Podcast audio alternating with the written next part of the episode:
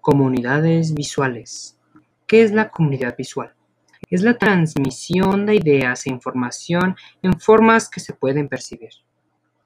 Más común, eh, la idea de esto es que se pueda percibir con mayor facilidad si, si se va acompañado con imágenes o dibujos.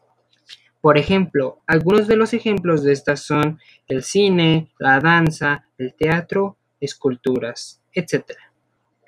Ya más comúnmente serán los semáforos, folletos, publicidad, fotos, mapas mentales, etc.